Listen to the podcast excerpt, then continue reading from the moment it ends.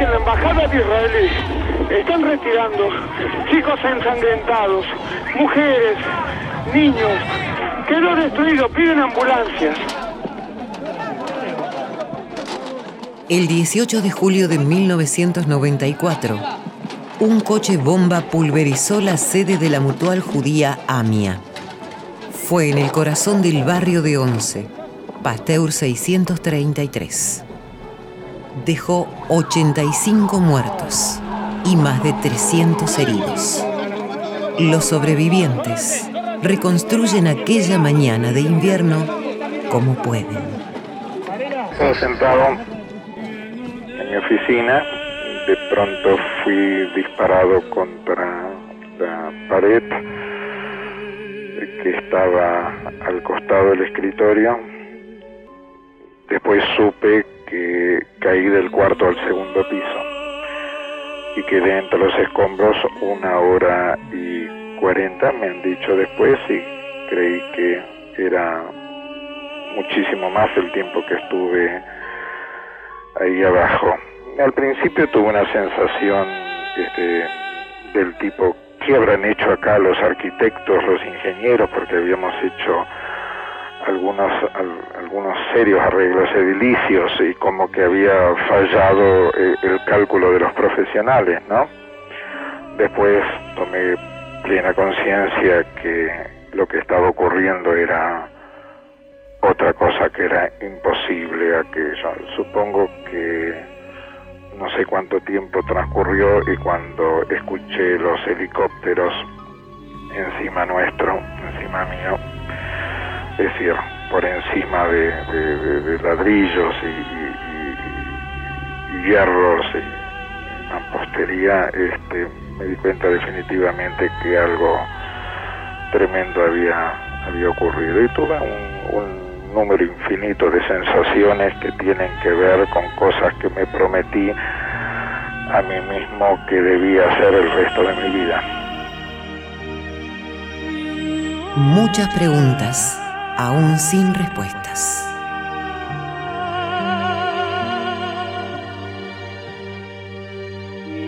La justicia apuntó a investigar varias pistas, en especial la siria y la iraní. Quienes perdieron sus afectos en esta atrocidad los recuerdan con el amor incondicional que se entregaron en vida.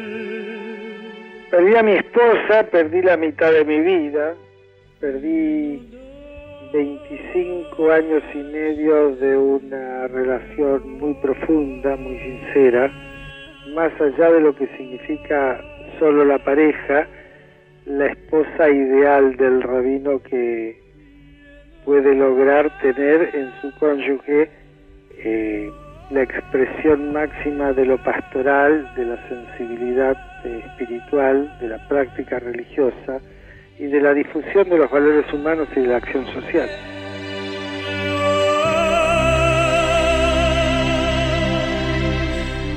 No hay consuelo para quienes les arrancaron a sus hijos.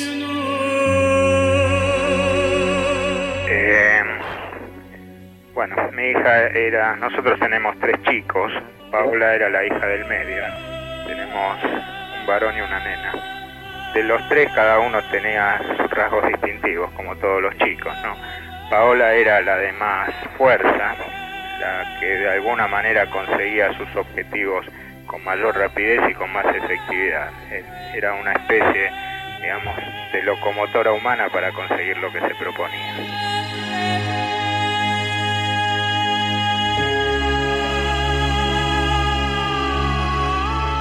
Nosotros estamos luchando, hay una sensación de frustración, pero no obstante uno tiene que seguir luchando para que esto se esclarezca. Nosotros decimos no es, siempre que no debemos dejar que los muertos mueran dos veces, una por la bomba y otro por la indiferencia. 8.036 días de impunidad. La explosión ocurrió a las 9 y 53 de la mañana en cuestión de segundos, arrasó con la sede de la organización judía más emblemática de la Argentina y todo lo que estaba a su alrededor. Se llevó 85 vidas, 85 historias, 85 familias. Era mi única hija. Mi vida, desde luego, que ya no es la misma. Yo creo que cuando se pierde, sobre todo un hijo, eh, la vida de uno da un giro de 180 grados. Uno ya es distinto desde todo punto de vista. Mi vida fue una hasta el 18 de julio y a partir del 18 de julio fue otra. Eh, yo siento mucho dolor, mucha amargura, mucho vacío, porque Andrea no solamente era mi única hija, éramos muy amigas, muy pinches, entonces para mí fue una doble pérdida. Pero mm, un día me dije, yo siempre a mi hija le decía que cuando uno se cae, inmediatamente hay que levantarse. El ocultamiento de la verdad y la utilización política de la causa AMIA han sido una constante en los 22 años transcurridos desde el brutal atentado. Han pasado ya dos juicios. Fueron involucrados exfuncionarios iraníes. Carlos Tejeldín, ex reducidor de autos, abogados y ex representantes de la comunidad judía, ex policías bonaerenses, un ex juez, fiscales y hasta un expresidente. Y hubo un polémico memorándum de acuerdo con Irán y la muerte aún no esclarecida del último fiscal de la causa, el doctor Alberto Nisman.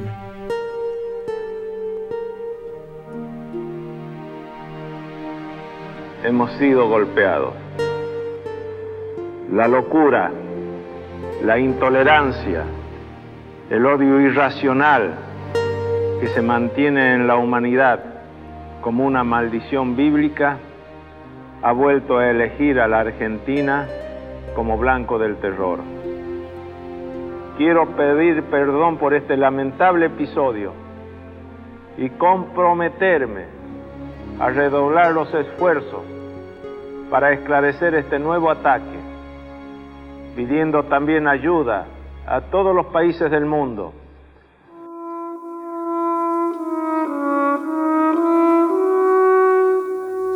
Silvana Alguea de Rodríguez, Jorge Antunes. En Pastera 600 funcionaba la ANI. Siete pisos tenía y 100 años de vida. Janina Aberbuch, Naum Band. Yo estuve ocho horas debajo de los escombros sin saber que había sido un atentado. Creí que se me había cortado el cable del ascensor. Era un lunes muy normal. La gente iba a trabajar. Una bomba explotaba a las 10 de la mañana. Emiliano Brickman. Gabriel Butini. Uno nunca sabe cuánta fuerza puede encontrar en Dios mismo dentro de uno hasta que no se ve enfrentado a esta situación. Jacobo Gemanuel. Diego de Pedro. La gente corría, los virus caían, los chicos lloraban, sirenas sonaban. Mónica Feldman de Golfedel. La sensación un poco mágica de cómo es que estoy acá. Eh, fue un operativo de, de rescate. Guillermo que, bueno, amigos y familiares me dijeron el 18 de julio también tenés que festejar un, un segundo cumpleaños, ¿no? Andrea Guterman. Leonor Gutmann de Finkelstein. No importan los atentados. No nos quedemos sentados. Tenemos que estar juntos y no separados. Patricio Iral. Emilia Yacubiec. Bueno, durante todo el tiempo yo lo único que pedí era que busquen a Agustín. Lo único que, que a mí me importaba y es como Elena que Castillo. yo no podía porque estaba muy destrozada, pero hubiera querido salir corriendo a buscar. Luis Kupchik. Necesitamos la paz, vivir con seguridad. Queremos justicia, sin ninguna muerte más. Ileana Merkovich.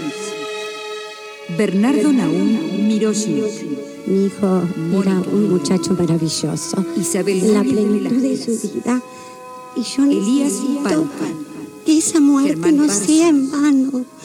Rosita Que, que haya alguien a Roberto quien se Pérez. que esto no se repita para mi otro hijo y para todos los hijos de los otros, en quien es terrible. Todas las muertes son injustas, pero esta es tremenda.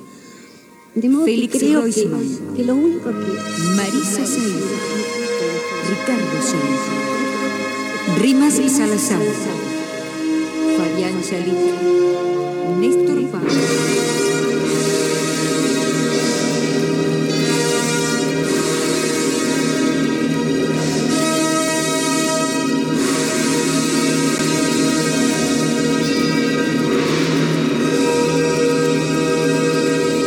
AMIA. AMIA. Asignatura pendiente. Una realización de contenidos. Radio Nacional.